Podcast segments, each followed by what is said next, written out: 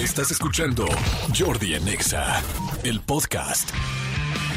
Buenos días, buenos días. Quita el fondo, por favor. ¡Dame una B! ¡Dame una I! ¡Dame un Ernest! ¿Qué dice viernes? ¡Ay, qué delicia! Señores, qué rico, ya es viernes. Qué rico, qué rico, qué rico. Viernes 3 de febrero, señores. Fin de semana largo. Los niños no fueron a la escuela hoy, no van a ir el lunes. El lunes es puente para muchísima gente, para la mayoría es este es puente. Entonces, este, no, no, no, no, qué cosa tan más rica. Adoro, adoro estos días. A tal grado que mandamos por unas tortas de Chilaquil de la Condesa para festejar. Para festejar, en no en esa cabina, porque en esa cabina no se comen. No, no se comen en la cabina, no. Pero encontramos siempre una forma de comer en otro lado. Muy buenos días, señores, a toda la República Mexicana, a toda la gente que está escuchándonos, a toda la gente del Estado de México, Ciudad de México, a toda la gente que viene en los coches, gracias, cuídense mucho. Ay, ayer vi el video de de este Alfredo Adame. Por favor, en serio, cuídense, no se metan en peleas. Yo sé que, bueno, Alfredo Adame definitivamente no es una referencia para nadie, porque lamentablemente, en serio, ya no sé qué pasa con este asunto de agresividad. Eh, ya, les digo algo, ya pasé al, al mundo, después de ver el video de Alfredo Adame de ayer, que yo me imagino que lo vieron, donde un cuate lo agarra con un tubo a tubazos y luego lo están ahorcando con el tubo. Ya pasé de, de, de, eh, la sorpresa, la burla, es como duelo, como duelo con Alfredo Adame. O sea, primero fue negación, enojo, este, risas, luego ya pasé, les digo, al momento digo, ya, ya, ya, por favor, ya, ya, ya, ya no lo quiero ver en el suelo que, con alguien pegándole hasta el final, aunque es una persona, evidentemente, por lo que he visto últimamente, porque yo lo conozco y cuando yo lo conocí, nunca me pareció una persona agresiva. Hoy, pues, evidentemente es una persona muy agresiva, pero digo, ya estuvo, ¿no? O sea, ya, ya, ya, y digo, creo que tendremos que empezar por él, evidentemente por lo que él hace, dice y su forma de actuar. Pero ya verlo ahorita que le están dando de tubazos en el piso, neta, digo, no, o sea, ni a él ni a nadie, o sea. Este, ojalá, no sé por qué se meten tantos problemas, no sé si los problemas los llaman a él, si él trae un problema de eh, anger management, este asunto de que no puede controlar el enojo, la agresión, eh, si la gente ya se, si es grosero con la gente y la gente le contesta, no sé, pero neta ya no está padre ver a ninguna persona que lo estén agarrando a tubazos, o sea, a nadie, no me importa si, o sea, o sea no, no está padre, neta. Pero bueno, en fin, a lo que yo voy es que toda la gente que va manejando y que viene en un coche, por favor, lo que siempre les digo, cuídense, no se metan en problemas, no le contestes a nadie, que tú eres tal, que tú tal, sí, ándale, sí, ya, no, no te metas en problemas, está tu vida de por medio neta. Así es que bueno, este, pero bueno, sí, hay otro video de Alfredo Adame. si no lo sabían, si no lo sabían, hay otro video de Alfredo Adame, pero bueno, este, salud, como es viernes, va a estar muy bueno el programa, tenemos cosas padrísimas, viene Edelmira Cárdenas para que hablemos de sexo, para echar relajo, vamos a hablar de las parafilias, vamos a hacer nuestro juego de parafilias de todos los viernes, que se pone muy divertido. Vamos, este, viene también la gente, el nuevo elenco de la obra Siete veces a Dios, que ya saben que es mi favorita hasta el día de hoy, que la amo, la adoro y que hablo muchísimo de ella porque verdaderamente me parece algo fantástico. Van a venir el nuevo elenco, vamos a platicar, vamos a hablar de la obra que está preciosa y este, y sobre todo del mensaje que tiene esta obra que, que eh, Evidentemente ir a verla es lo necesario, pero que también podemos comentar un poco aquí. Este, hoy es Día Internacional del Abogado. A todos los abogados que me escuchan, a los que estudian leyes, a los que estudian derecho, este, les mando un gran saludo. Fíjense que hay, está muy estigmatizado el asunto del abogado, ¿no? Que si el abogánster, que si el abogado que hace trampa o que compra a un juez, o sea, hay como mucho juego, sobre todo en un país tan corrupto como es lamentablemente México. Pero les digo algo, yo conozco excelentes abogados. En serio, yo tengo he tenido la fortuna de estar con grandes abogados, nunca he tenido un problema con un abogado, al contrario, siempre me he sentido cuidado, defendido, también me encantan los, los abogados que cuidan a las mujeres, a la gente que de repente no sabe dónde acudir, a gente que tiene violencia familiar, violencia de pareja, eh, violencia de género, a la gente que necesita a alguien que lo ayude, hasta inclusive a cobrar un dinero que alguien les hizo verdaderamente la este pues, pues un fraude. Así es que yo tengo la gran fortuna de conocer excelentes abogados y hay muchos grandes abogados, muchos, muchos grandes abogados. Eh, yo me acuerdo una frase que un día me dijo un abogado que me encantó. estaba yo metido en un problema, pues no, no me metí yo en un problema, más bien una persona estaba eh, metiéndome en un problema de algo muy serio que yo no tenía ni la menor idea, no serio, pero algo muy cansado y muy molesto y tal, y yo ya estaba pasándola mal y me encantó mi abogado que era un penalista fantástico, bueno, un gran penalista, este, uno de los mejores penalistas que tiene el país, y me dijo una frase que me encantó, y me dijo, tú tranquilo, esto es a lo que yo me dedico, y todo va a estar bien tú ve, haz tu trabajo, hazlo bien. Yo soy muy bueno para esto. Y le dije, gracias, y ya, ya se yo todavía así como de, sí, pero es que estoy preocupado. Me dijo, a ver, este es mi trabajo. Y me dijo, si yo voy a una cabina de radio contigo y tú me dices algo y tú vas a hacer un programa, tú me dirías, yo tendría que estar tranquilo. Si tú vas a hacer el programa, le dije, sí. Me dice, ¿por qué? Me dice, pues porque llevo muchos años haciéndolo y porque sé cómo se hace un programa de radio. Me dijo, ah, perfecto. Yo sé perfecto cómo tratar estas cosas, no es ningún problema grave, y pero tú estás preocupado y yo me voy a encargar. Tú ya dejas esto en mis manos y tan tan. Y literal, a las dos semanas se había acabado el problema, no había ninguna situación, y dices, wow, pero me dio tanta tranquilidad. Así es que mando un gran, gran, gran saludo a todos los abogados que han ayudado y que le han dado seguridad a sus clientes, que la verdad hay muchísimos buenos. Así es que felicidades, Día Internacional del Abogado. Y también, digo, no quiero relacionarlos directamente, pero pues sí, día del Golden Retriever. Hoy es también día de esta raza de perro Golden Retriever que son adorados. Los, los, eh, son, son, perros, este, me sentí, este, eh, eh, Lucerito, ¿no? Adorados, adorados los Golden Retrievers. ¿Saben qué? Que la raza Golden Retriever es una raza súper amigable, súper cariñosa, súper, este, pues de cero agresiva y es muy buena para los niños. Por eso tanta gente hemos tenido en algún momento un Golden Retriever o un Labrador o este tipo de perros que son muy, muy amigables y muy caseros. Eso sí, grande, grandotes, eso sí, sacando un chorro de pelo. Eso sí, lamentablemente lo más importante para mí de esta raza es que tienen... Eh, por desgracia, este, problemas con su columna muy jóvenes. Eh, no, no tan jóvenes, pero cuando empieza su edad eh, adulta, su tercera edad, eh, generalmente tienen problemas muy fuertes de la columna estos perros y terminan pues con ese problemas principalmente.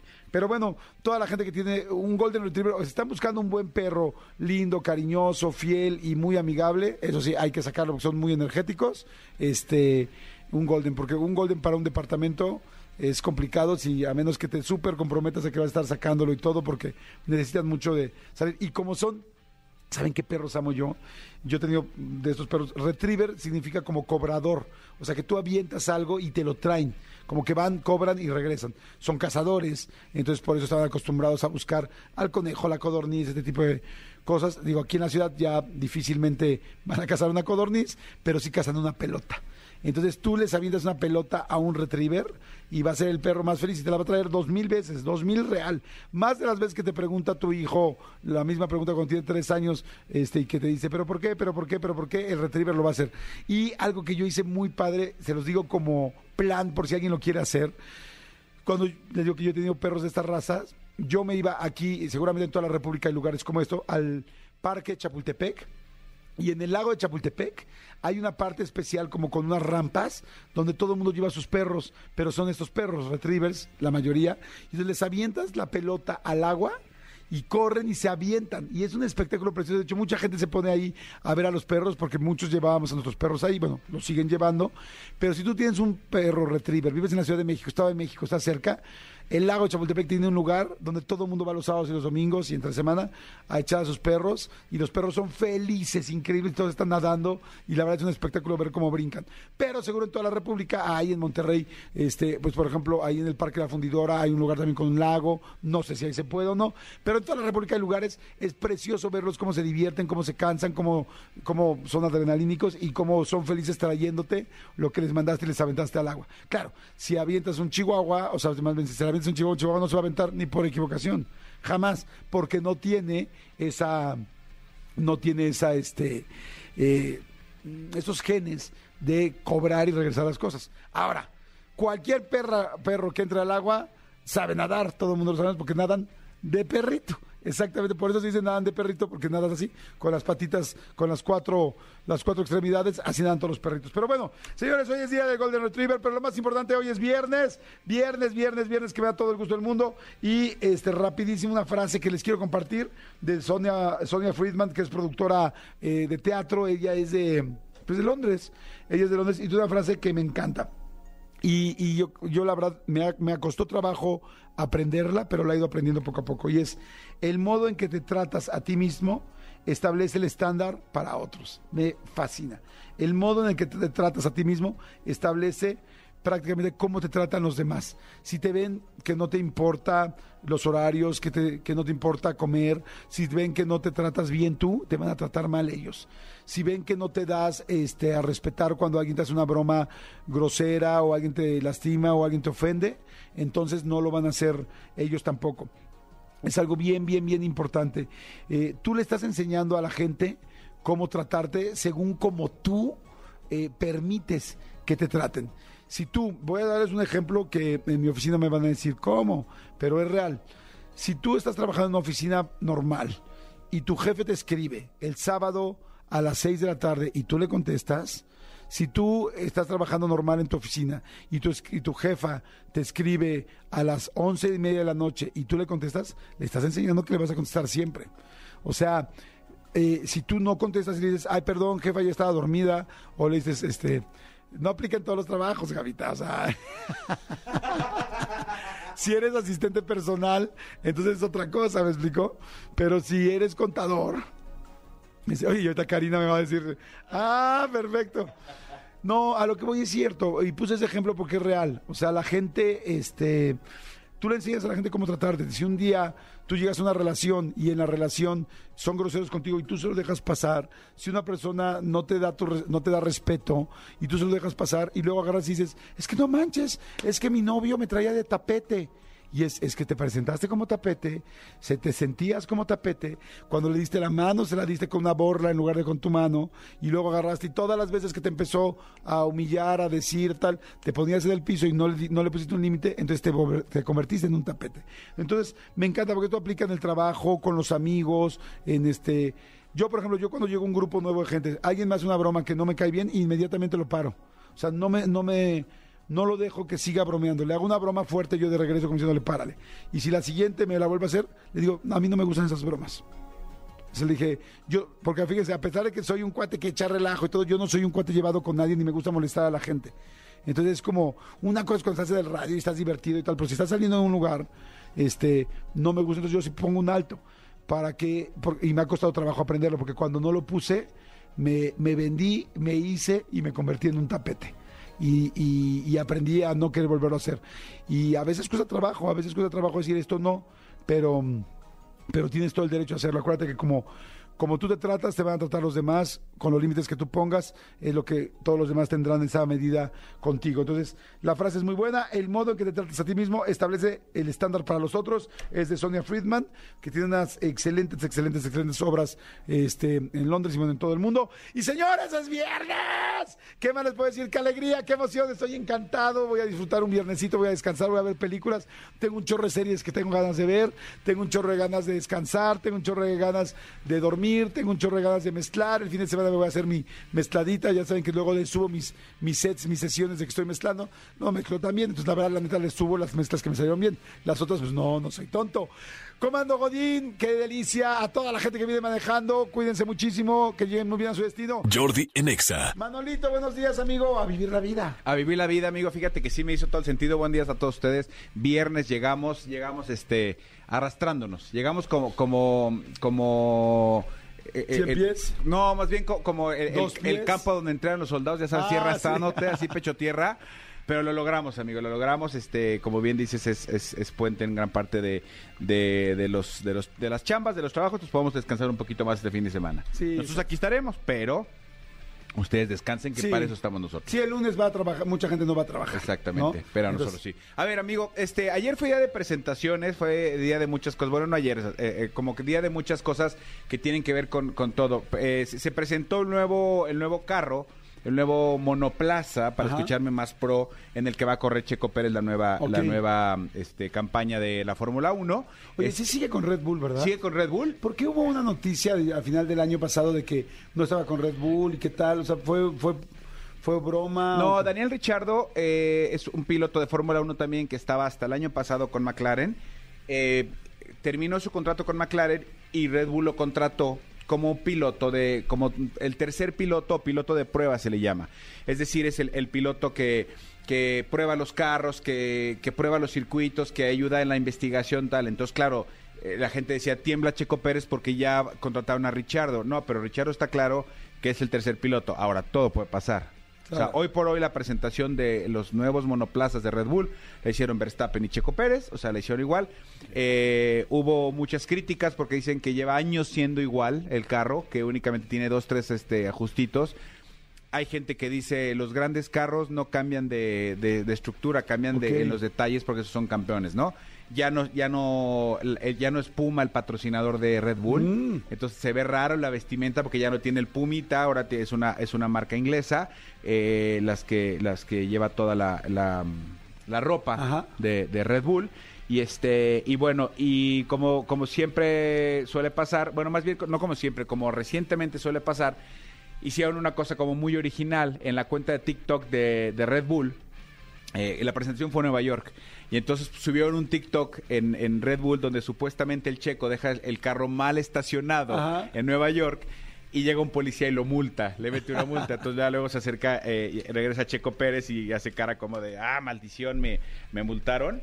O sea, es como un detallito, pero dices, bueno, o sea, eh, es una manera de, de- de- de hacerlo como original. Es la, la- la policía ve, un monoplaza casual aquí en medio del barrio chino en Nueva York. Y llega Checo así como de, maldita sea, No, me, me, han pusieron, multado. Me Ajá. pusieron un ticket. Exactamente, menos mal que no fue aquí, si no te hubieran puesto la araña. Y ahí sí, ahí sí, ahí sí ni, ni, ni con todo el poder de Red Bull lo arrancas. Qué padre que hagan esas cosas, Ese ¿no? tipo de cosas a mí me gustan, se me hacen, se me hace que, que desmitifican un poco las cosas. Que por cierto, amigo, ahora que eh, hace un par de semanas estuve en Las Vegas, eh, la, eh, la persona que nos hizo favor de recogernos en el aeropuerto. qué sí, bien- qué sé, bien te va, amigo. Cállate, que luego están diciendo que, que por ahí dicen que qué bueno que me pasó lo que me pasó con mi asalto, que me lo merezco por, por mis privilegios de White me, me pusieron en mis redes sociales. Ay, no es posible. Así, así de. eso. Y por, nada más les contesté, ¿todo bien en casita?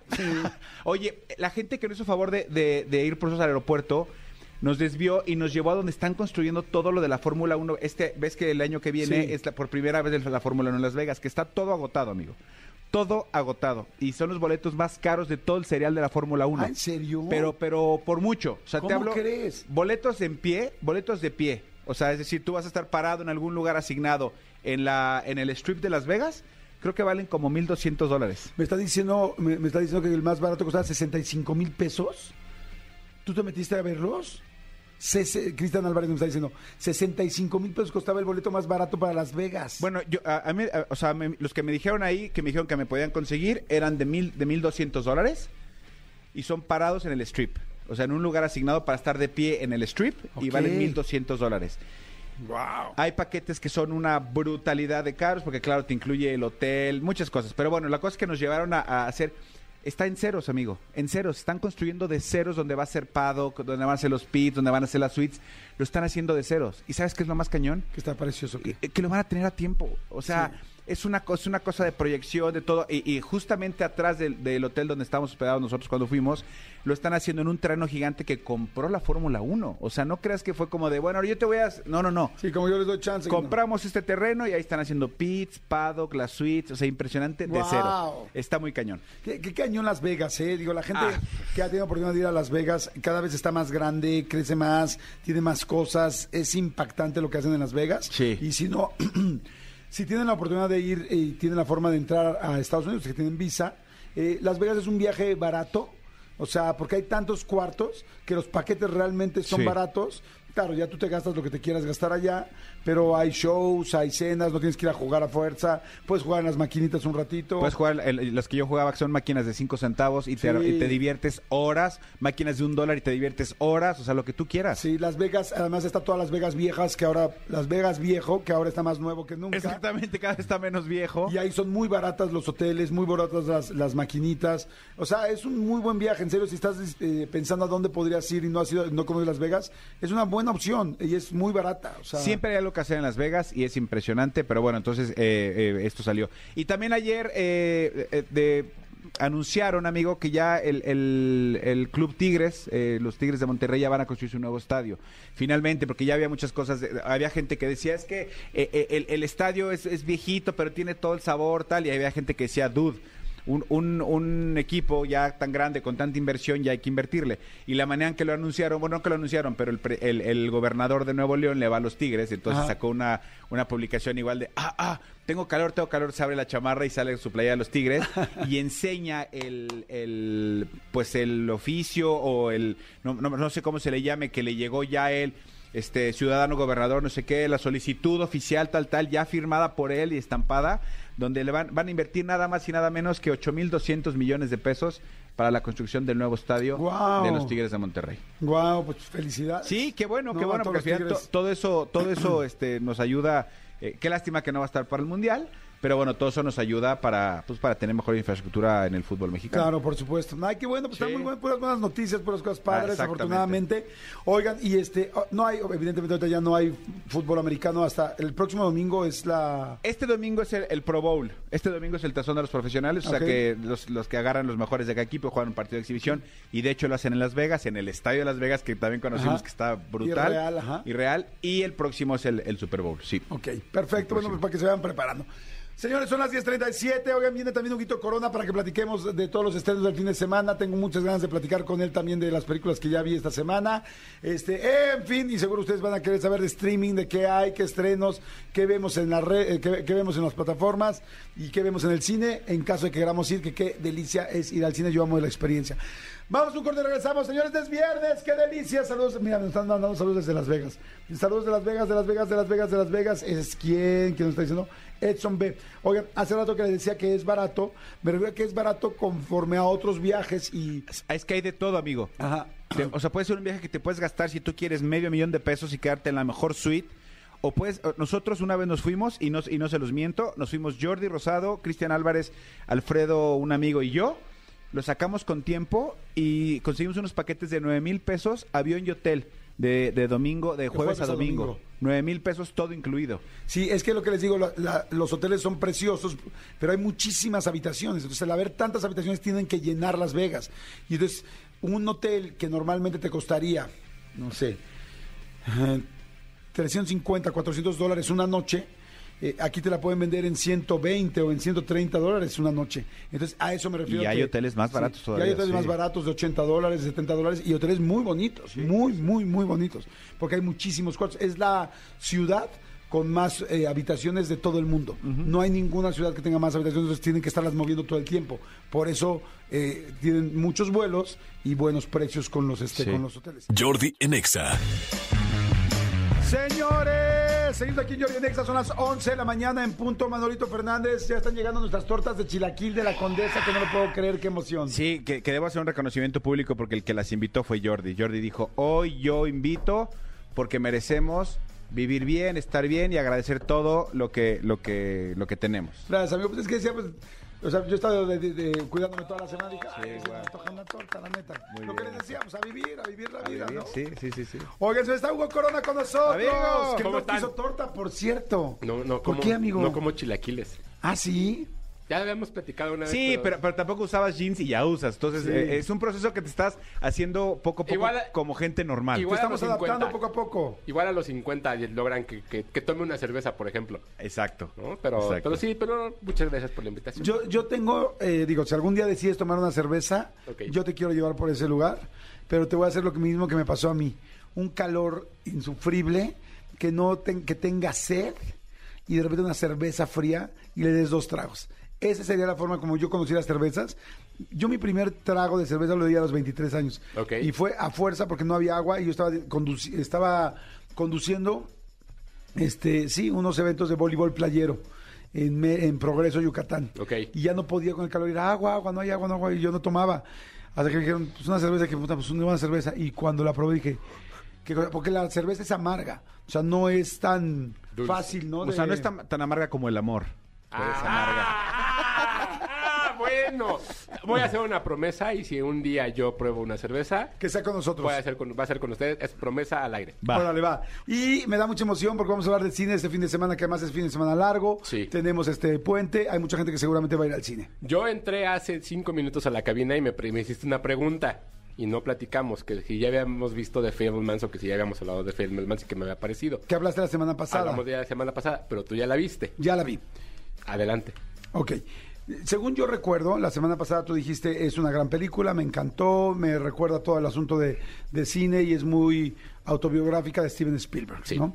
Está nominada para Mejor Película, mucha gente dice que esa es la película que va a ganar. Eh, me, me refiero a mucha gente, muchos expertos. Sí. Yo la vi en la semana. Es, ya se salió Cristian. Ah, no. Yo la vi en la semana. Este, me gustó. eh, es una película linda, pero no me pareció entrañable. Y vaya que yo tengo eh, pues muchos puntos donde me podría llamar la atención porque yo de chiquito hacía mis películas y tenía mi cámara de cine y me, me identifiqué mucho con las cosas que hacía, claro. Ojalá hubiera llegado a hacer este, lo que hizo Steven Spielberg. Este, me pareció no tan entrañable, me pareció como que le falta mucha emoción. La película es buena, me gustó, pero yo digo, como, ¿en serio? ¿Para mejor película? Por, me, me parece que es más porque es Steven Spielberg, o sea, no, no me, es buena, está linda, pero no me pareció fantástica, o sea, no, no sé si era el mood en el que yo iba, no sé si no me conectó tanto. O te la no sobrevendí. O me la sobrevendieron. Ajá. Pero eso es todo. La película me parece linda. Pero inclusive me parece lenta por momentos. Ok. Está bien, se vale.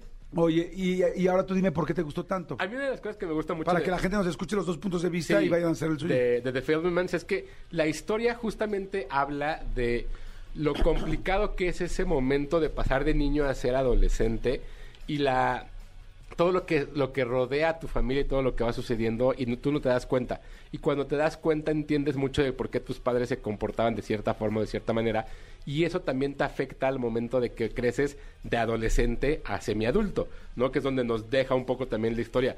Creo que hay cosas y momentos bastante interesantes de cómo él conecta con su mamá y cómo es que para él la persona más importante es su mamá y cómo va como deslavando la relación con sus hermanas y con, sus, con su papá. Además de todo lo que le va sucediendo con, con- como adolescente y lo que termina afectando. Creo que la, a mí la frase lapidaria, que no es un spoiler, que, que le dice su abuelo es, vas a tener, vas a, amar- vas a amar más al arte que a las mujeres o a tu familia y eso te va a terminar condenando.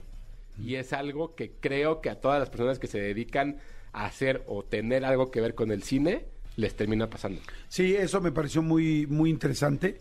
Hay otra cosa que, yo soy muy fan de Steven Spielberg. Y Steven Spielberg ha dado muchas eh, entrevistas hablando de que esta película es la que más trabajo le costó hacer, que le costó mucho trabajo sentarse hasta el guion, que este, entonces tú te imaginas, bueno, yo me imaginé pues como situaciones muy fuertes. En realidad es que eh, pues es muy fuerte para él. O sea, solamente para primera persona. Sí. O sea, para súper en primera persona, las situaciones que irán descubriendo, este, es solo muy en primera persona, pero ya ante el cine, siento yo que es más el romanticismo de él, ¿no? Pues es, sí, eso es fuerte, pero para ti, pero ya conforme a la historia, yo siento que una persona que no sepa todo el contexto la va a ir a ver y va a decir, ah, O al revés. ¿No? Que a lo Sí, puede diga, ser. "Ah, órale", entonces por eso es que él es así, tal, tal. O sea, es muy introspectiva y por eso es muy complicada para él, porque además es la primera vez que se pone como guionista. sí. Entonces, creo que a los 78 años que pueda tener Steven Spielberg, que todavía descubra un, un proceso Una- del Una cine, beta más. Ajá, Qué bárbaro. O sea, una cosa más que él no había logrado es impresionante. Y está nominada mejor guion, mejor película, mejor dirección. tiene varias cosas ahí marcadas. 78 tiene ya. 78, creo que 80. Sí. un por ahí. Oigan, a ver, quien ya vio los Fablemans, díganos, escríbanos ahorita, está bien padre escuchar sus, sus puntos de vista. Está bien, bien, padre, porque sí, sí, eso me sorprende a mí, digo, tantas nominaciones, digo, por, o sea, no sé si a veces, o, o te digo, iba en otro mood, pero sí, no me encantó. Este, pero díganos, díganos, díganos, ¿qué opinan? Que está buenísimo eso, ya están al 5584 11 14 07. Ahora vienen las, este, los estrenos de esta Los semana. estrenos de esta semana que, como ya habíamos anticipado desde, desde hace un par de semanas, íbamos a dedicarnos a hablar, creo que no estaba Manolo, pero vamos a dedicarnos a hablar de películas y cosas que tengan de 2.5 para arriba. Ajá. Este año queremos ser más, más Ok. propositivos. Subir la varita. Exacto. Entonces, Subir la varita, hay exacto. una película que se estrena de, de- en cines de Rob Schneider, no vamos a hablar de ella. Entonces, este, nada más para que si se, si se vio, no vamos a hablar de ella. Ok. Yo ya la vi. ¿Vamos? Ahorita- Sí. ¿Quieres que hablemos de ella? ¿Se estrena en cine? Sí. Sí. Ah, pensé que era para plataforma. No, pero si No. quieren no hablamos de ella. Sí, sí, sí, a ver, sigamos. ¿No? Bodas de Plomo, una película que estrenó en Prime Video. Ya la vi. Eh, ¿Ya la viste? Ya la vi. Con Jennifer López y Josh Duhamel. Esta película tenía un escándalo previo a hacerse porque era el- es la última película que tuvo confirmada Armie Hammer antes de que le cayera el escándalo de su canibalismo. Ajá. Entonces lo sacaron del, del- de la jugada y metieron a, a Josh Duhamel. ¿De qué se trata?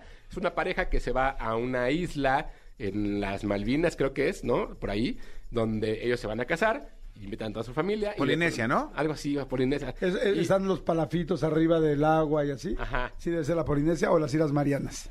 Ay, no te gusta.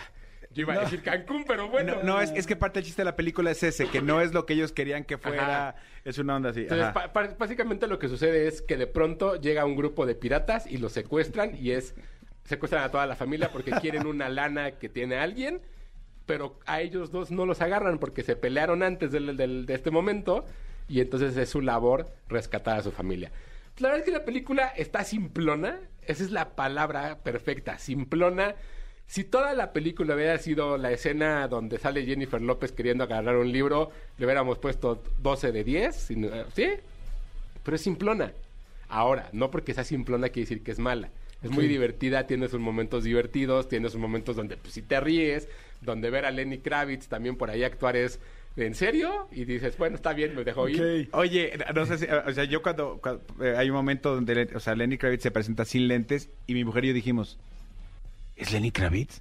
No sé, qué cañón, Sí, como- cómo como- tiene ya el personaje tan fuerte. Es como cuando ves a Claudio Yarto sin lentes. Exacto. ¿No? Sí, sí, sí. Sí. Que ya los, ya los tienes ubicados en el estereotipo exacto con los lentes, ¿no? Sí. Entonces, este es una película simplona para pasar el rato. ¿Es comedia romántica o es solo comedia? Es comedia, ¿no? Eh, Sí, es como comedia, tintes de romántica. Eh. Sí, está que bien. J-Lo se ve mal, ¿no? J-Lo se ve muy mal, sobre todo en una cena de alcoba se ve muy mal. Muy mal, no, muy mal, pobrecita, pero bueno. Actúa muy bien Jennifer López, ¿no? A mí para este tipo de cosas Sí, me o gusta. sea, es muy entretenida. Creo que de pronto a la gente le sorprende esta cosa de que haya músicos que actúan o, ac- o actores que cantan, cuando la realidad es que todos están conectados con el arte y pues pueden hacerlo Claro. bien o mal, pero están entrenados para eso. A mí me gustó mucho. ¿Cómo se llamaba? Hustler, la de... Hustlers, uf, sí. Que, que no la nominaron. Buenísima. Y me encantó. Y me, me pareció que actuó muy bien. Sí. Muy, muy bien. Sí, sí, sí, no, la película, o sea, Hustler sí es un peliculón. Sí, Creo que un está peliculonzazo. En, en Prime también, pero bueno, eh, Bodas de Plomo está en Prime, la pueden ver sin problema. Creo que es una comedia bastante entretenida hasta cierto punto, dos coronas y media. Ok, perfecto. Ah, mira, está rico para el fin de semana. Sí, sí, se, se los dije yo justo. Sí, tú me dijiste. el- Es para poner la cabeza en automático, es para pasarla bien con tus palomitas y divertirte. Ya está Es ahí. para- En es tu para casa. que- sí, en tu Sí, casa. qué sí, rico. Sí, sí, Oigan, en cines estrena la nueva película de M. Night Shyamalan, este director que a mí me pasa lo mismo con él que con Adam Sandler. Veo una película de él, me gusta mucho y veo tres y me la paso tan mal y sigo viéndolas y sigo viéndolas y no me y, sigo cayendo. Esa es la realidad.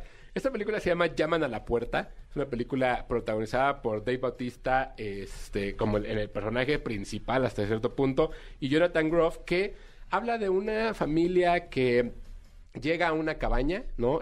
Los dos esposos eh, y la hija, y de pronto alguien toca la puerta y los secuestran una vez más, eh, pero básicamente lo que sucede es uno de ellos tiene que morir para salvar al mundo. Ya vi el tráiler. Esa es la premisa, ¿no? Entonces todo lo que va sucediendo de por qué es que tiene que matar a alguien, por qué alguien tiene que hacer un sacrificio y todo eso se va construyendo. Lo que sucede con M. Shyamalan de pronto es que él construyó su carrera con base en un solo género y, e hizo que su género se convirtiera en su Un firma. tipo.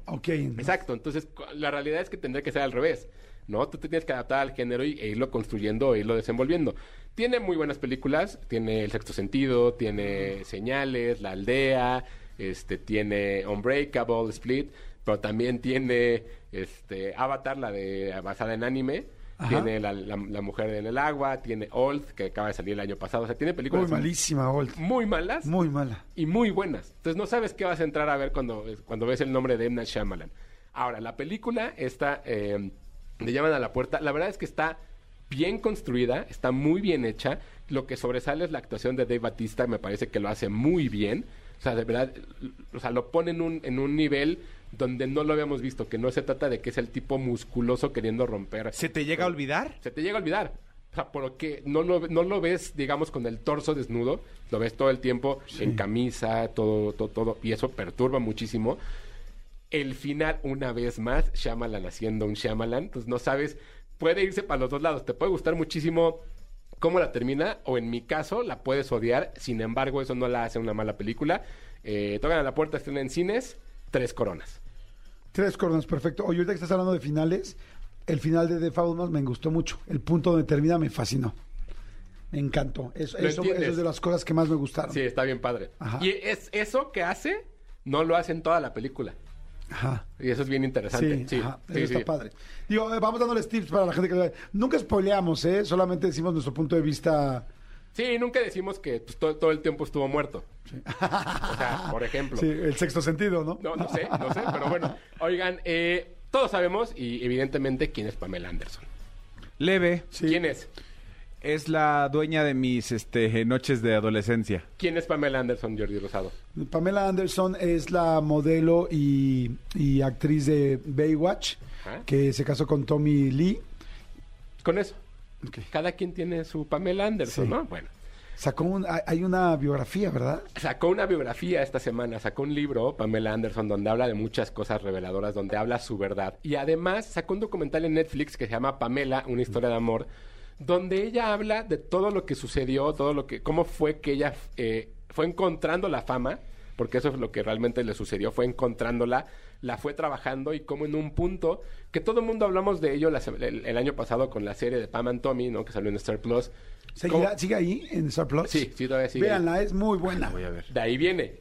¿Cómo es que la fama le fue arrebatada y cómo es que ella ya no pudo construir una carrera? Entonces, este documental habla de todos esos momentos, de todas esas cosas que de pronto le fueron sucediendo a Pamela Anderson durante mucho tiempo y cómo se fue, cómo es que su privacidad, su carrera, sus hijos, su, familia, todo lo, todo fue eso, todo se fue desmoronando a partir del momento pues, de la cinta que todo el mundo sabe. Si ustedes no lo saben, existió una cinta que fue el primer escándalo, el primer video viral en, en internet que le fue robada, ¿no? Eh, donde aparecía teniendo sexo con su esposo y los medios y la gente la atacaba mucho porque la, la, la hizo un objeto de ella y fue destruyendo su confianza poco a poco. Bueno, Pamela Anderson habla en este documental de todo lo que le sucedió, todo lo que fue construyendo y todo lo que fue destruyendo ese video.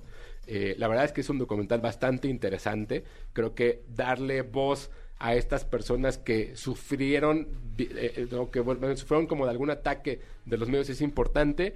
Creo que es importante que la gente lo vea para que entienda que no siempre, eh, ¿cómo decirlo? No siempre no sabemos la verdad. Pero una vez que la sabemos, tenemos que hacernos responsables de muchas cosas, ¿no? Entonces, Pamela Anderson, una historia de amor, documental en Netflix, tres coronas y media. Wow, muy bien. Es que además ahora vamos de menos a más siempre, ¿verdad? Eso me gusta. O sea, dije, ah, o sea, Pamela está mejor que llaman a la puerta, llaman a la puerta está mejor que bodas de plomo. No sé si estén mejor, simplemente es la, la calificación. Claro. ¿no? Y por último, igual en cines, eh, una película que a- aquellos que vieron El Padre, la película de Anthony Ah, Hopkins, El de- hijo ahora. de Florian Seller, hay una película, él dirigió una película que se llama El Hijo, no, no están relacionadas para nada, sí es el mismo director, sí sale Anthony Hopkins en esta, Ajá. pero no están relacionadas. Ahora, Hugh Jackman eh, interpreta a un padre de familia que se divorció hace poco, que dejó a su familia por estar con otra mujer, y en medio quedó un hijo adolescente, el cual empieza a sufrir un poco las consecuencias de esta separación y entra en una depresión que no entiende. Él vive con su mamá, le pide irse a vivir con el papá y, en- y- y como entender qué es lo que le está pasando. Nadie lo entiende, nadie lo comprende. Y entonces el papá tiene que entrar a trabajar un poco esta relación padre-hijo que está fracturada por mil cosas. Ok. Eh, es un drama, es un dramón. Sí, es una película que, que no está construida para que te la pases bien. Ese es el, el- el- punto final. Hugh Jackman lo hace muy bien. Creo que el, el personaje de Laura, de, de- de Laura Dern de pronto se siente muy flojo. Anthony Hopkins aparece por ahí, está bien. Vanessa Kirby, que es la esposa en ese momento de Hugh Jackman, lo hace muy bien. Pero la película sabes hacia dónde va, sabes hacia dónde se está construyendo y el final no es algo que no que te sorprenda, que eso es lo triste. Saber que, cuál va a ser ese desenlace de acuerdo a lo que le está sucediendo a los personajes. Es, un- es así una película fuerte que sí creo que el, eh, el lunes que la vi hubo gente que lloró en la sala, hubo gente que pues, no le pareció tan buena película, pero sí hay como esos matices de pronto que en el cual si uno ha estado casado y ha sufrido un divorcio, o si, jus- o si tiene un hijo que está en depresión, o si sabe qué es la depresión, creo que sería muy interesante que vieran esta película para entender que, uno, la depresión es, es, es una enfermedad, dos, que no están solos, y tres, que entre más rápido intenten acercarse a alguien y esa persona los pueda comprender, va a ser más fácil. Ok, qué interesante. A mí fíjate que me la han recomendado mucho. Yo he escuchado dos o tres, lo, lo decíamos, Sí, ¿no? sí, dos sí, o tres comerciales me dijeron, tienes que ir a ver el hijo. O sea, tienes que ir a ver el hijo. Especialmente, pues yo creo que como nosotros somos un poco papás eh, sensibles, tal, me dijo, bueno, no, la tienes que ver y te va a encantar. Y sí tengo muchas ganas de verla, porque además la del padre, digo, Peliculón. peliculón, sasasazo. Sí. ¿Tú, ¿Tú consideras que es mejor película del padre que Ah, el hijo? Por mucho, sí. Ok. estas no son- o sea, hay momentos en los cuales se les la, la actuación no se las creo. Sobre todo a la, al adolescente me costó mucho Ajá. trabajo. Pero también creo que es parte de la película. Que te caiga mal por ciertas cosas. Y ta- es, es un poco también como el background que puede tener uno. Pero creo que es una propuesta interesante. Florian Seller, pues evidentemente es un gran director. Es un gran director de teatro. Ahora ya está filmando también en esto. Eh, igual está inspirada en un, en, un, en un libro y en una obra esta película. Pues pueden ir a verla en cines. El hijo, tres coronas y media. Ok. Perfecto, muy bien, tres y media. Entonces ahí están. El resumen es Bodas de Plomo en Amazon Prime, eh, dos y media, con, esta, con Jennifer López. Y Jennifer López de Fernández. exactamente, luego llaman a la puerta, tres y media. Este está en cines. En cines. Eh, Pamela está en Netflix. Sí. Este, historia, ¿cómo dice? Historia de un amor. Historia, historia de amor. Una Historia de amor, Pamela, tres y media. Y El Hijo en cines, con Hugh Jackman y Vanessa Kirby, este, tres y media. Tres y, y Anthony, media. y Anthony Hopkins. Y Anthony Hopkins, ¿No? que aparece como tres minutos, pero lo Ok. hace impresionante. pero en el póster, evidentemente vende, ¿no? Sí, claro, no, y además, o sea, como estuvo nominado, como, como- bueno, y ganó como mejor actor, Sí. pues, eh, entonces era ahí el gancho, pero sí, o sea, los tres minutos que aparece es como de... Por ¿Ganó el padre como mejor actor? No, estuvo nominado, creo, ya no me acuerdo Sí, si nominado, ganó. pero creo que no ganó. Creo no que me no acuerdo ganó. quién le ganó. Es que fue 2020, que fue cuando la pandemia. Ajá, sí. Entonces, pero... ah, ah, ah, déjame ver rápido. Sí, fue una súper, súper, súper película la del padre. Bueno, es una, una gran película. La actuación de él es Creo que no la vi. impactante. ¿No la viste? Es donde él tiene eh, problemas de Alzheimer. No, no, no. Sí, sí ganó. Mejor, mejor ¿Sí? actor y mejor guion adaptado. Entonces tiene dos, tiene dos Óscares. Ajá, Ah, película. dos premios Óscar. Y está en Prime. La del padre. Ah, Ay, está. vela. No, no, no, vela. Te la vas a pasar muy mal, pero vale la pena. Sí, vale mucho la pena. Es muy buena. Sí, es la verdad. o Sí, sea, ¿no? Sí, sí, sí, pero es buenísimo. La actuación de él es... O sea, ganó por, por el, sil- el Silencio de los Inocentes y por el padre. Así es. Wow. Que en el silencio de los inocentes salió además 15 minutos. Ah, sí, Sí, tampoco está, con- está contado que sale 15 minutos. No me digas. Wow. No Así manches. es. Ani- Hannibal Lecter. Aníbal Lecter. Oye, y pues bueno, nada más, un anuncio rápido. Sí. Eh, en dos semanas, bueno, tres semanas, vamos a tener una función especial de Tar, Sí. La nueva película de Kate Blanchett, donde eh, pues, está nominada como mejor actriz, muy seguramente va a ganar. Está nominada a mejor actor, mejor guion, este, mejor, mejor película. Y eh, vamos a tener una función especial para la gente de Jordi Nexa. Especial quiere decir ¡Eh! que la van a poder ver tres días antes de que estrene Ok. y en un, en un cine VIP. Un VIP, un, VIP. ¡Eh! Entonces, para que estén al pendiente, se van a regalar los boletos aquí. Toda la gente que quiere, va a ser en la Ciudad de México. Entonces, nada más para que estén al pendiente, pero que puedan ir a, a- a ver esta película, que es mi, o sea, quitando Top Gun, es mi número uno del Ok, 2022. es tu gallo. Ok. Es mi gallo. ¿Tú quién quisieras que ganara el premio Oscar para mejor película? ¿Quién ¿Top Gun? quisiera? ¿Quién Sí. quisiera Top Gun? Ok. ¿Quién va a ganar? Yo creo que los The Fablemans. Me Ok. encantaría que fuera Tar. Ok, perfecto. O sea, quieres todo, ¿no? ¡Ya sé! Oye, tus redes, todo, todo al mismo tiempo, en el, mismo lugar. Sí. Ah, bueno, se reestrena. Yo creo que esa va a ganar. Y se se, reestrena. reestrena, sí la quiero Se, ver otra no, se vez. reestrena Top Gun, se reestrena Everything Everywhere and, and, eh, todo, All at todo- Once. All at Once, y se reestrena este hay otra también nominada ya no me acuerdo Eh. pero bueno ya está El Gato con Botas Pinocho ya está Top Avatar. Gun ya está en Avatar ya está Black Wakanda Forever ya está en Disney o sea ya, ya pueden ver todas solamente faltan un par que son The Whale hablaremos de ella la próxima semana y Tar para que lleguen al punto a la entrega de premios Perfecto. Amigo, gracias tus redes. Claro que sí. Arroba tushai 2SHY en Twitter, Hugo Corona en Instagram. Por ahí me siguen para cualquier cosa que necesiten. Perfecto. Jordi en Exa. Oigan, señores, pues bueno, ya lo saben, soy extremadamente fan de este Semos. fenómeno. Somos de este fenómeno que se llama Siete veces a Dios, una, un- que es una obra para corazones rotos. para, para corazones rotos. Este, y, y bueno, pues todo el mundo hemos tenido el corazón roto en algún momento. Bueno, ha sido tal el éxito de Siete veces a Dios, no sé cuántas semanas, meses lleva con sold out, sold out, sold out. Ha sido literal un fenómeno. Es difícil que de repente una obra eh, llegue a un país y se quede de esta manera y mucho más difícil que haga lo que está haciendo, que es estar simultáneamente en gira en la República Mexicana y al mismo tiempo sin irse de la Ciudad de México. Y para que esto pudiera ser posible, evidentemente tenía que haber un nuevo elenco que además, estando tan bien cuidada esta obra, yo dije, wow, o sea, escoger al siguiente elenco, porque se hacen verdaderamente, este, pues como ay, no sé, como plantillas, como actores que se hacen realmente como memorables de por vida, quien hace una obra como esta. Y entonces me da muchísimo gusto recibirlos.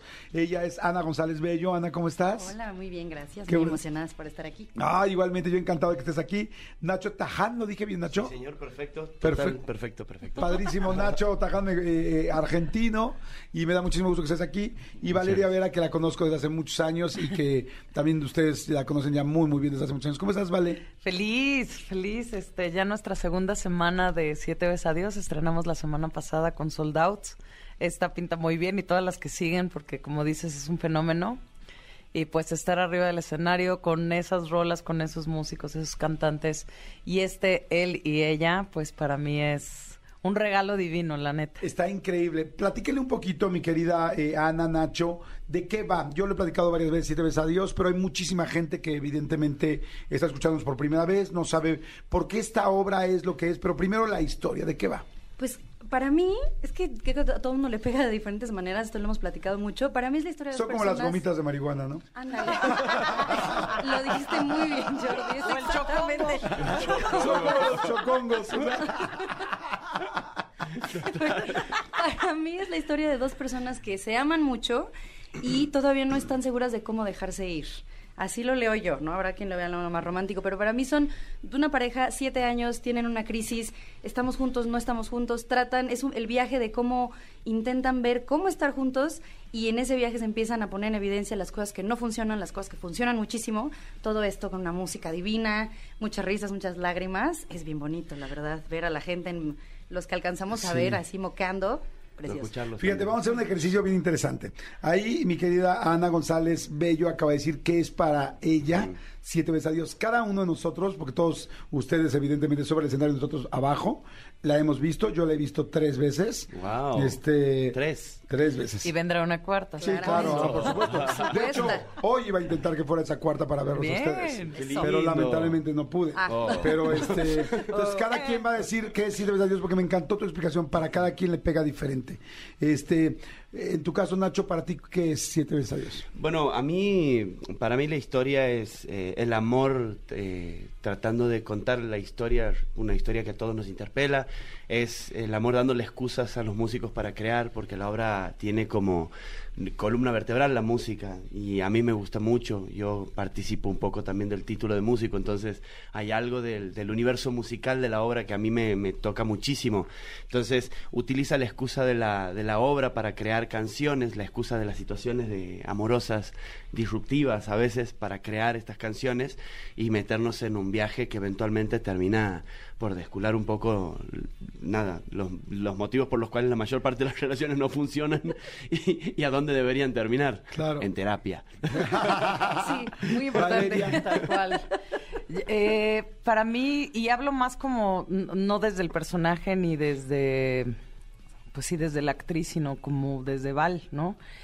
Para mí, Siete veces a Dios es un parteaguas. Para mí, Siete veces a Dios es la demostración de que podemos hacer cosas de calidad increíbles.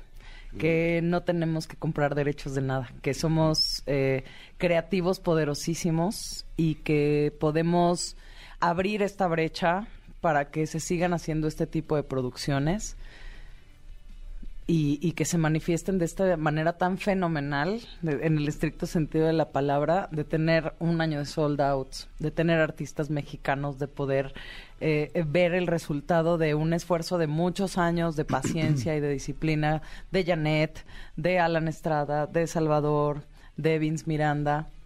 Y para mí eso significa, significa la manera en la que veo mi carrera para atrás. Hoy estoy en una de los de las obras de teatro más importantes de México y que seguramente dará de qué hablar allá afuera. Sí, por supuesto. y que, que pueda yo honrar, ¿sabes? Mi carrera viendo para atrás y estar arriba de un escenario haciendo cosas tan increíbles. Para mí eso es siete veces a Dios. Manuelito Fernández, para ti, que siete veces a Dios? Escuchen, por favor, cada una de las eh, apreciaciones, porque sí les puedo decir que es una obra que tienen que ver. O sea, sí, eso sí, con la apreciación de cada una es una obra que tienes que ver. O sea, esto sí es un must, de, creo que yo, de la vida. Pero bueno, Siete veces a Dios es el pretexto perfecto. si tú eres de los que dicen, me chocan los musicales, ve a ver siete veces a Dios porque no es un musical. Si tú eres de los porque que... no es un musical con Si tú música. eres de los que dices, amo los No musicales, cantado. amo los musicales, ve a ver Siete veces a Dios, Porque es un porque musical. también es un musical. Sí, 100%. Siete veces a Dios es la manera, es una obra, es una pieza que nos llega absolutamente a todos de diferente manera.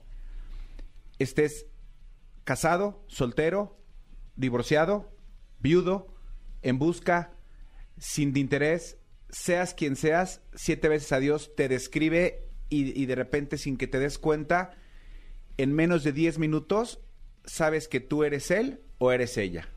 O el amor. O el el amor. amor. Exactamente. Yo les puedo decir que para mí, siete veces a Dios es una disección al corazón de todos nosotros. O sea, verdaderamente es impactante. Yo les puedo decir que después de muchos años de tener terapia, de varias parejas, como muchos de nosotros, eh, descubrí muchas cosas eh, que llevaba mucho tiempo buscando en esta obra. Eh, cosas de por qué pasan las cosas, por qué no pasan las cosas, por qué te duele, por qué te ríes, por qué el amor de repente, el juntar a dos personas con dos historias distintas, con dos momentos distintos, con dos tal, como es- son todas las historias de amor. eh, es difícil y es fantástico. Es duro y es increíble. Es doloroso y es, y, es algo que te va a dar alegría toda la vida. Eh, sí les puedo decir que van a hacer un recorrido. La gente que la pueda ver va a hacer un recorrido sobre su corazón y se va a meter a, un, a- a regresar a muchas cosas, a darse cuenta por qué hiciste algo bien, qué hiciste mal, qué hubieras podido hacer mejor. Me parece la mejor medicina para el pasado y la mejor receta para el futuro.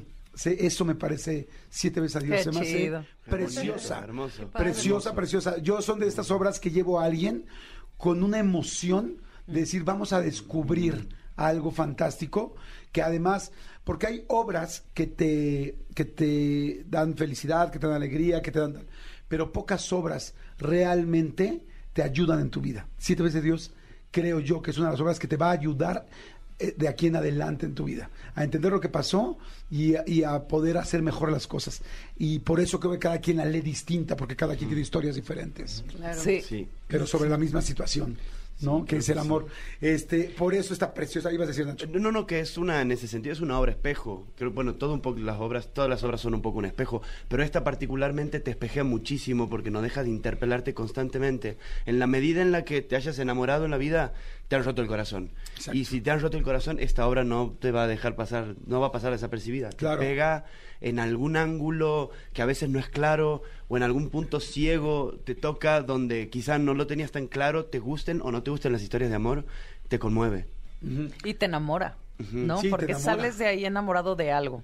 Exacto. O, sea, de- o de, o de la música, o de algún personaje, o de los cantantes, o la puesta, o la escenografía, o la iluminación, o sea, Sí, la, no hay- la- la escenografía de Jorge Ballines, es- es- o sea, la, la manera en que resuelve muchas cosas, lo dijimos aquí la vez pasada, es alucinante. O sea, sí es como de, claro, a ver, a ver, no necesitas que haya 25 varas y 25.657 cosas, no lo necesitas con esos músicos, eso. Bueno, me encanta, estamos enamorados de esa obra. Oigan, ¿cómo se sienten? ¿Cómo se sienten, este, Ana, Nacho, Valeria, de, de ser la nueva eh, plantilla, no sé cómo decirle, bueno, pues la nueva cara de esta obra? Porque sí es, pues es una obra que se va a hacer ya de culto, de por vida, de siempre. O sea, Emocionadísima. A mí cuando, cuando me habló Dani, el, el productor, para ver si me interesaba que me propusieran, yo estaba así de qué? Sí, ¿Ya la por visto? supuesto, ya la había visto. Y fíjate que ya la he visto varias veces. Lo que decimos de que te pega de diferente manera, de diferente manera, la primera vez que la vi, me enojé porque me recordó una relación tóxica. Yo decía, no es posible, por favor, que no terminen juntos. Y luego la vi con otro elenco y dije como, estaba yo en otro lugar y fue como de, ay, ay, bueno, qué bonito, aprendieron cosas. O sea, la vives distinto y vivirla desde adentro, o sea, para mí ha sido, yo canto horrible. Me encantan los musicales, canto muy feo y dije, nunca va a ser algo que yo voy a hacer en mi carrera. Y entonces cuando me invitaron dije, por fin, un musical en el que yo no canto, pero estoy rodeada de música. Y además tengo el, el honor, el placer, el gozo infinito de, de estar con, con Valeria y con Nacho, que de verdad ha sido uno de los procesos de, de ensayo más maravillosos, divertidos y llenos de aprendizaje que he vivido en mi vida. Entonces estoy contentísima. Y el momento en que entraron los músicos, nuestros cantantes y nuestros músicos, que, o sea, yo tengo ganas de llorar cada, digo, llevo cuatro funciones, ¿no? Pero estoy, o sea, me, me impacta el talento del que estoy rodeada. Sí, la está- verdad es que lo gozo muchísimo, me he divertido muchísimo. Y en tu caso, Nacho, ¿cómo fue? No, para mí algo muy similar. Para mí fue un viaje maravilloso, muy vertiginoso. A mí también cuando me contactó Daniel, el productor, también dije, qué, qué bonito, porque cuando yo la vi dije, es de esas obras que la ves y dices, Quieres ay, estar". qué ganas de estar Sí. en esta obra. Sí, sí, sí. Cómo me gustaría ser alguno de los personajes, no sé cuál. Cantar tampoco, porque de cantar no, no hablemos, pero, pero también me, me pegó en un lugar de como que me, me, me dio muchísimas ganas de, de vivir la historia que vivían ellos, hacer ese viaje, eh, ponerle el cuerpo ese, al arco dramático de esos dos. Y nada, también me, me, me, me pegó, me pegó her- hermoso. Para mí es un regalo en mi carrera, llevando, bueno, yo llevo ocho años recién en este país, que no es mucho, pero tampoco es poco. Claro. Entonces, eh, de pronto estar al lado de Ana, de Val, rodeado con estos músicos, para mí es un caramelo. Es como si me estuvieran dando una especie de premio por algo que hice bien en la vida, que todavía no sé muy bien qué, cañón. pero algo Sí hice. se siente así, sí se Oigan, siente así. a- acaban de escuchar a los personajes que se llaman él y ella. Qué bien podrían ser él, Él y él, o ella y ella, o ellos. Aquí sí hay fanáticos, ¿eh? Aquí sí, Sí, hay fanáticos. Sí, sé el texto, ¿eh? Me no, no todo, pero bueno, así empieza la obra. Y se los dije que son él y ella, porque hay otro personaje que es fantástico, y es un personaje que alucinante, de las cosas más especiales, diferentes, distintas que he visto, y a mí me encantó. Y es el amor. Eh, hay un personaje que es el amor, y en este caso lo hace Valeria Vera. Y eh, en, lo- en la puesta, bueno, no, más bien en el elenco pasado, no recuerdo el nombre de él. Que César Enríquez. César Enríquez Que es el que está de gira. un hombre y ahora lo hace una mujer. Sí. Y eso es algo fantástico y, y nunca había visto yo el amor personificado. ¿Cómo te sientes? Eres un personaje. No, estoy rayadísima. La verdad es que ha sido una exploración muy hermosa, muy generosa, de mucha, de mucha auto. Es que no sé, sí, sí, compasión, desde el buen sentido de la palabra, ¿sabes? Eh, como observarme y gozarme y dejarme llevar y dejarme dirigir. Eh, es una responsabilidad enorme neutralizar todo, que no haya juicios, ¿no? Que hablar con hablar desde el amor, desde un amor incondicional, absolutamente, de darle vida a personajes que son muy divertidos, sin caricaturizarlos. Eh, para mí, la verdad es que siento que sí, eh, como dice Nacho, es un regalo de que algo hice bien o he hecho bien en mi carrera y de repente es como, Val, date, goza, disfruta. Me han dejado crear muchísimo. Yo hablaba con Alan y le decía, ¿por qué no es una mujer? O sea, ¿por qué siempre pensaron en hombres no binarios, ¿no? No binarie.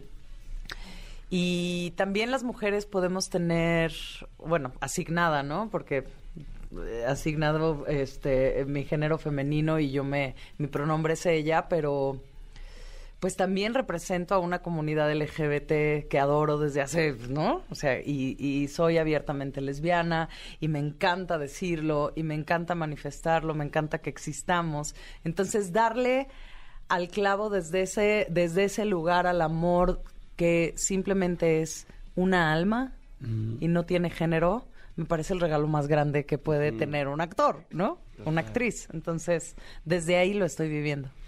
La verdad los felicito. Gracias. Este, como se dice en el teatro, mucha mierda. eh, que les siga yendo muy bien, porque bueno, les ha ido ya muy bien, pero eh, qué padre poder saber que están ahí, que van a personificar estas tantas historias de tanta gente que está enfrente, que pues sí, literal, esta obra es más un espejo gigantesco, roto en unas partes, este, y romper un espejo es algo serio y todo el mundo lo sabemos porque dura muchos años y, y así se van a sentir. Y voy a hacer una comparación, es horrible hacer comparaciones, pero creo que la quiero hacer para que me entienda la gente que nos está escuchando allá afuera. Eh, eh, Siete veces a Dios es una obra que tiene un poco la esencia, desde mi punto de vista, de lo que ha sido en algún momento A Vivir de Odín Dupeirón, que era una obra que te te, te revolucionaba miles de cosas, te tocaba miles de cosas y que cada quien la veía de maneras distintas. Sin embargo, a vivir, eh, que, ¿y por qué lo digo? Porque muchísima gente, porque a vivir lleva 15 años, 18 años presentándose con Odín Duperón. Entonces, muchísima gente la ha visto en el Auditorio Nacional, en tal. Bueno, si a ustedes les gustó a vivir, lo que quiero decir es, van a amar siete veces a Dios. Pero hay una diferencia. A vivir es una obra que a mucha gente le pega muy cañón y hay otras personas que no conectan porque no tienen esa situación.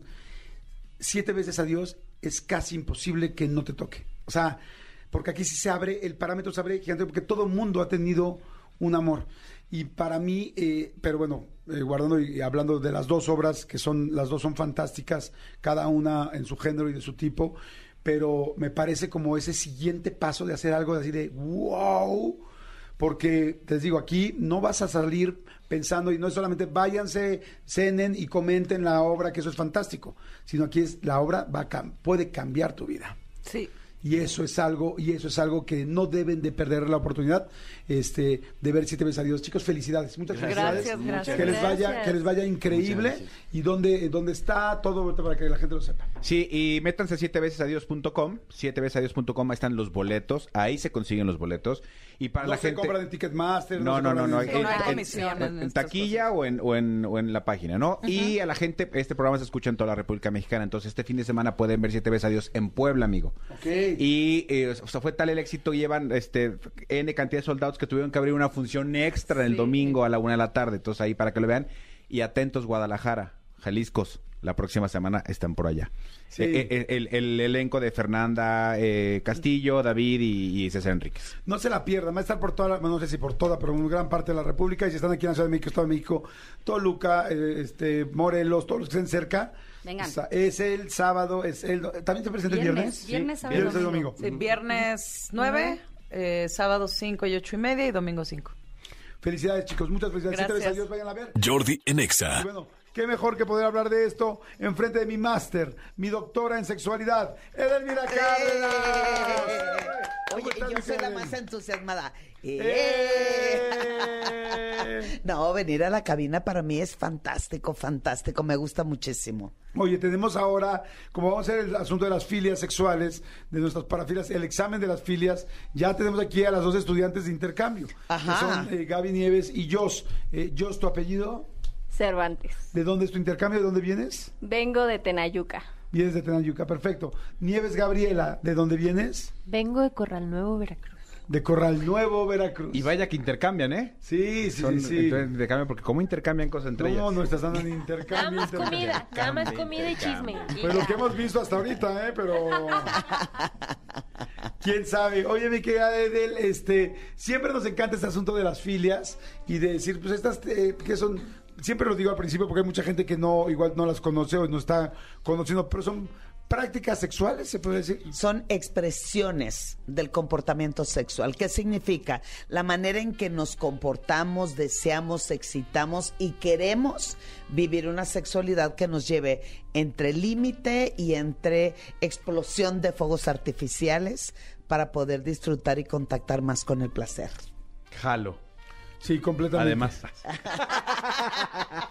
Aparte, Aparte. aparte, aparte. Presente, dice. Presente. Oigan, y este, eh, ahora la idea es muy sencilla. Cada quien, o sea, nos va a dar el nombre de una filia, mi querida Edel, y todos tenemos que hacer nuestra hipótesis de qué creemos que es.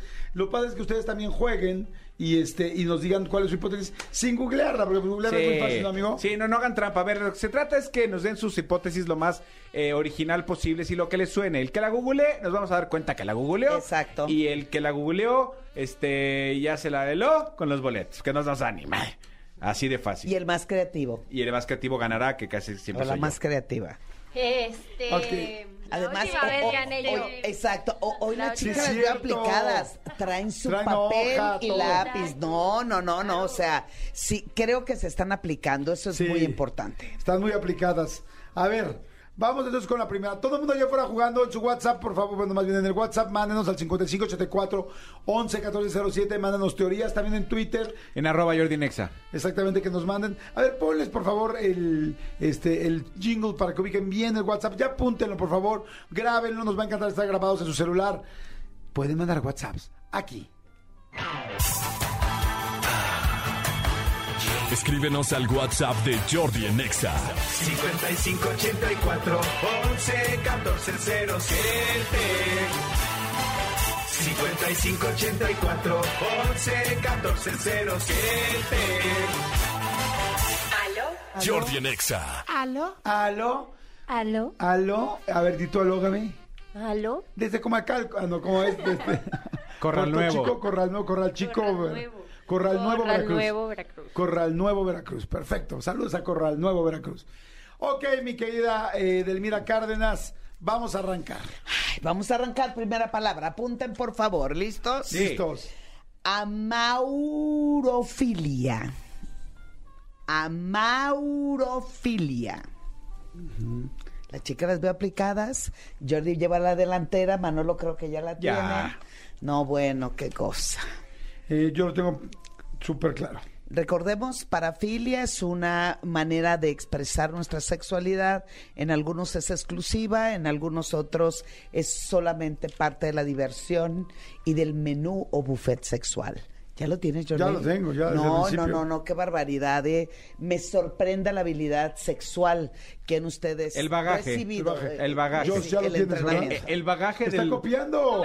Gaby está Sí. copiando. No, solo vi la respuesta porque A quería ver, ver. a ver, Jess, este, ¿qué es amaurofilia según tú? Amaurofilia de... am- yo, a mí me suena amor.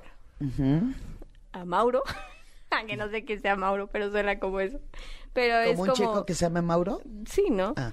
Pero yo digo que es como hacerlo con alguien que amas o con mucho amor. Ok, bueno. Bueno. Entra, está muy básica, o sea, Sí. de Kinder Muy 1. romántica. De Kinder 1 romántica, pero bueno. Tomando en cuenta que, viene el 14, Sí. tal vez. Sí. Efectivamente. Sí. Este, Manolo Fernández. Amaurofilia. ¿Está mal? ¿Está mal, Jos? No, no está mal. Hola, Jos. este, la hipótesis de Jos sí se me hace muy básica y, no creo. O sea, la, la, la Miss Edel también tiene un bagaje importante y no creo que nos las pusiera tan fácil. Sí, no. O sea, la Miss nos las pondría dura. Eso lo sabemos todos. Sí, no. Sí. Desde el día que la conocimos. Amaurofilia es aquel placer o aquel eh, gusto sexual que tiene la gente por amar a toda la gente del signo Tauro. Amauro. Viene del signo de Tauro. Ah, y entonces, ok. aunque tú puedes andar con un Piscis, un Géminis, un Escorpión, un Sagitario, al que más amas es al Tauro. Amaurofilia. ¿Ok? De ahí nada. está, ahí está. De Este, nada. No, no, por favor, vamos a ver quién Sí, gana. sí, sí, sí. Gabriela Nieves, de San Pedro el Chico. Sale. Corral Viejo. Corral. Corral Ay, nuevo. sí, salpícame. Perdón que te sal. Pique. Bueno, amaurofilia. Se trata de realizar un baile previo al acto sexual mientras escuchas a Mauri. Ah, a Yo Mauri estaba- Pérez. Yo estaba muy cercano, caray. Yo digo que esa es la respuesta. O sea, tener correcta. sexo mientras escuchas a Mauri Pérez. Exacto. Ok. O sea, primero es como el previo es hacer el baile, irse quitando la ropita. Obviamente vas a poner a este chico y seguir ya en el acto con estas canciones. No, muy mal. O sea, puede parecer, puede parecer, puede parecer y suena como a Mauri Pérez, pero no. Yo creo que tengo medio punto, pero vamos. No a sé, ver. vamos a verlo. Es, eh, perdón a todos, están extremadamente mal. Ahorita vamos a ver qué dice la gente y qué mandaron, pero eh, sí tiene que ver, parece como Mauri, pero es Mauri, es Mauro. O sea, es amaurofilia. Entonces, Mauro viene de eh, la raíz grecolatina Mauro. Chistosamente es igual. Chistosamente es exactamente igual. Eh, Mauro, Mauria, Maura, Mara. Y entonces es hacer el amor con cualquier persona que se llame Mauro, Maura, Mara o inclusive Marichú. Pero tú dices con Mauro, Maura, Mara, Marichú. Con M. O Mauricio. No, Mauricio no entró, No. nada más ¿por a qué? Mauro, O sea, Mara. Marichu sí, pero Mauricio no, no, entró. exacto, sí, no, no. Mauricio Ockman tampoco. No, Ah, no. Mauricio no, no entra. Perdón. Entonces, hacer el amor con Mauro tal en una fila. O sea, tiene que ser con alguien que sea así. Hagan una fila.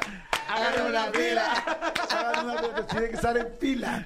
Y entonces como que y entonces, ahí, entonces, la persona que está, el hombre normalmente tiene que estar atrás para poder pues, hacer la introducción y ahí te va Mayra, Maura o A Mayra Marichu. también. ¿Mande? Mayra también. Sí, va, sí.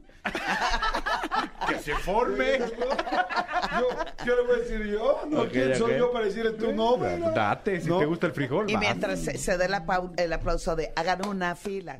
Es el movimiento rítmico de Sí, las caderas y pegando, todo. Oh, pegando, ah, exactamente. Y mientras estamos... Mira, aquí la gente va diciendo, dicen a Maurifilia, acción de gritar en tono cubano o de reggaetón. ¡Ah, Mauro! ¡Ah, Mauro! Buena, Bueno, sale muy bien. sí. Eh, díganos, pónganos un nombre. Dicen este. este dice Maurofilia. Me suena como volverse loco por hacer el amor con personas llamadas a Mauri, Mauro, ¿ves? Aurora. Entonces al escuchar esos nombres como que te excitas. Luego dicen, hola chicos, amaurofilia es hacer el delicioso y gritar, amau, amau, amau. Eso dará a entender que te está gustando el trabajo. Pues la gente está poniendo, Miguel Torres, gracias. Ah, amaurofilia es amar al hijo de Jorge Vergara. A Mauri Vergara. Ah, exactamente. Soy Miguel Torres, dice él. Ok.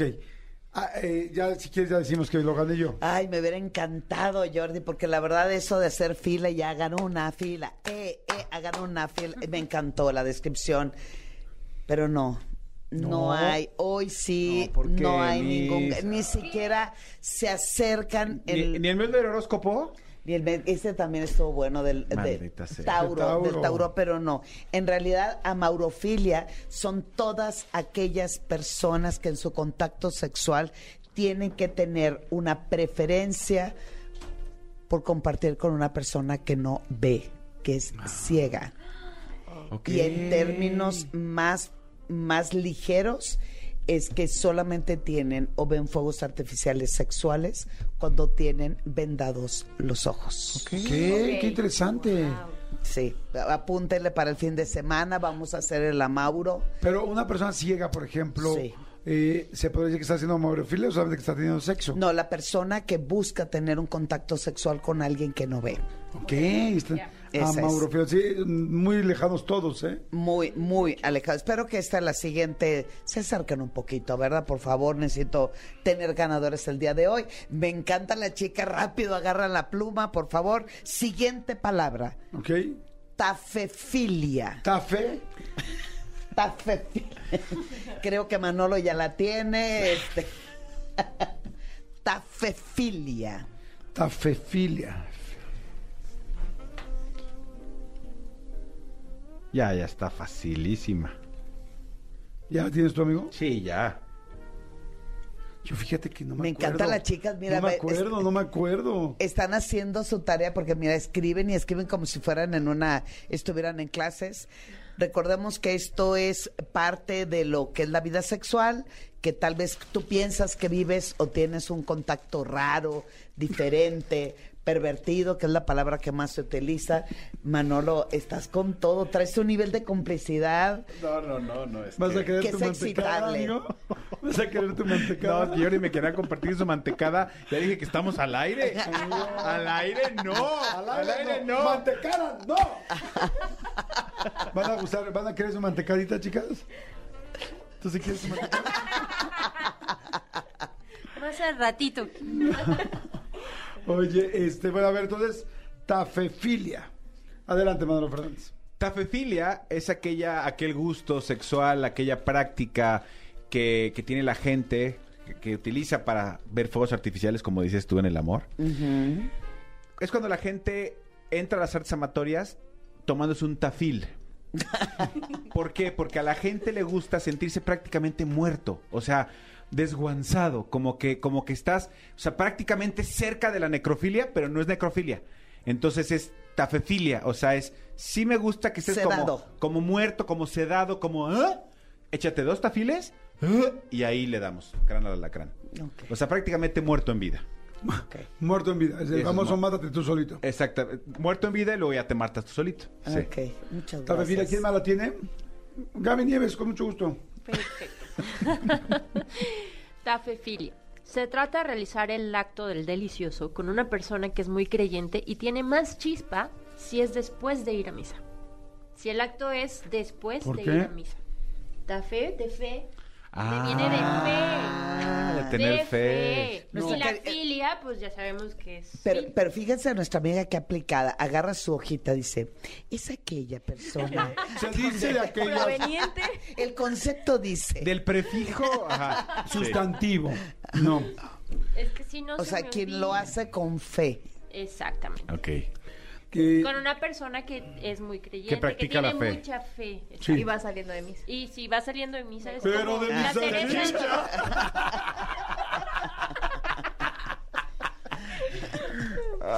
Qué mal están los dos, la verdad, qué Ay, pena. Dios. Tafefilia no habla de fe.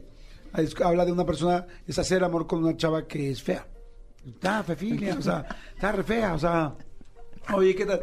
Está fefilia, es como, pues está feita. O sea, es un poco como así. Tú puedes estar también feito, pero así como que dice mucha gente, está fefilia. ¿Saben? Esto es real. Que cuando uno toma alcohol, ves a la gente 25% eh, por ciento más guapa y tú te sientes más guapo. Ya confirmado, lo acaban de sacar ayer o antier este dato. 25% más guapo ves a todos. Entonces, ahí dirías tabofilia, o sea que está bonita. Por verse 25. Tabofilia. Tabofilia, pero aquí es tabofilia. O sea, como... Pero pues ya que se armen O también te puedo ver los genitales y decir, está fefilia. Sí, están fefilios. ¿Sabes qué es lo más cabrón?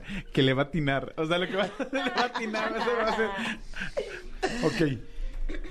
¿Quién falta, Yo, Gabinier? yo, Ah, no, falta mi querida Jos. Tafefilia es como, yo tenía algo parecido entre ellos dos, de ta feliz, ¿sabes?